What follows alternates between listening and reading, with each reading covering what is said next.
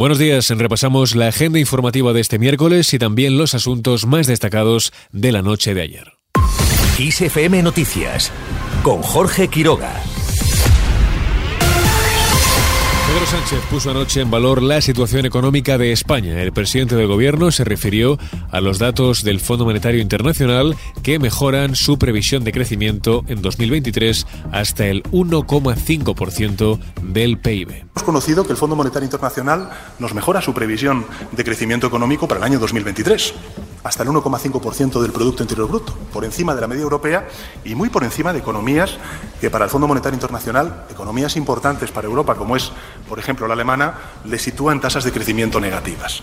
En definitiva, lo que quiero decir es que indicador tras indicador, revisión tras revisión, y pese a la compleja coyuntura y el extraordinario ruido que siempre que gobierna la izquierda generan los medios de comunicación conservadores, hoy los datos creo que afortunadamente sonríen a España y dejan sin argumentos a esos agoreros.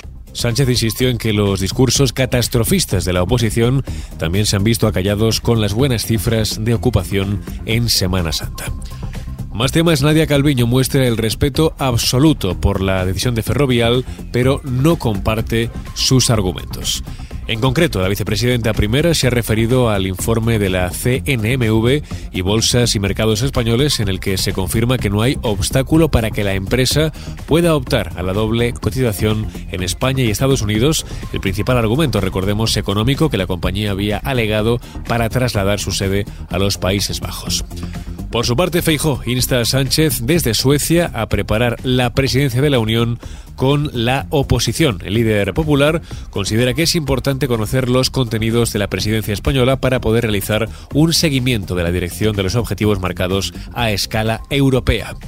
Más temas, Asturias logra doblegar la segunda oleada de incendios, el intenso trabajo de los equipos de emergencia, la bajada de las temperaturas, la entrada de aire también del norte cargado de mucha humedad y la llegada de algunas lloviznas han contribuido a esta mejora.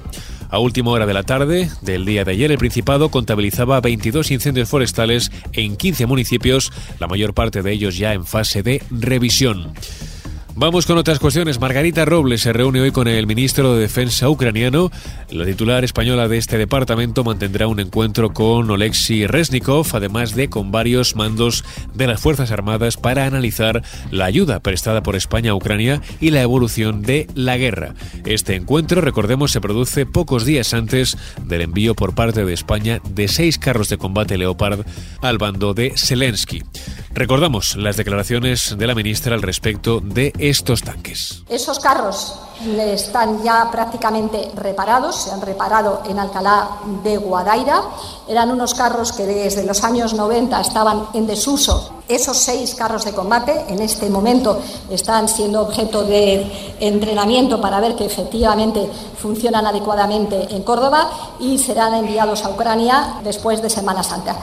Al margen de este asunto, entra en vigor hoy la ley de universidades. La norma marca un objetivo mínimo de inversión en la universidad del 1% del PIB de aquí al 2030 y pretende mejorar la situación del profesorado contratado en condiciones precarias. Por otro lado, hoy se celebra el Día de la Atención Primaria, una conmemoración que llega en medio, recordemos, de jornadas de huelgas y actos reivindicativos tras un invierno caliente en la sanidad pública en casi toda España que no termina de solucionarse. Cambiamos de asunto, seguimos ahora con la previsión del tiempo para este miércoles. Bajan las temperaturas de forma notable en el cuadrante noroeste peninsular, suben en el litoral mediterráneo. El frente atlántico, que recorrerá parte del país, dejará precipitaciones en zonas de la meseta norte, entornos de los sistemas central e ibérico, sin descartar algún chubasco ocasional en el este de Cataluña. Y terminamos este repaso informativo con baloncesto. Hablamos de Michael Jordan, en concreto de las zapatillas que usó en las finales de 1998 que enfrentaron, recordemos, a Chicago Bulls y a Utah Jazz. Las conocidas como Air Jordan 13 de color negro y rojo y firmadas por el deportista estadounidense se convierten en las zapatillas más caras de la historia. Se han vendido en una subasta en Sotheby's por más de 2 millones de euros. Con este último apunte deportivo lo dejamos. Susana León estuvo al frente del control de sonido en este podcast. Ya sabes que toda la información seguirá actualizada cada hora en directo en los boletines de XFM. Muy buenos días.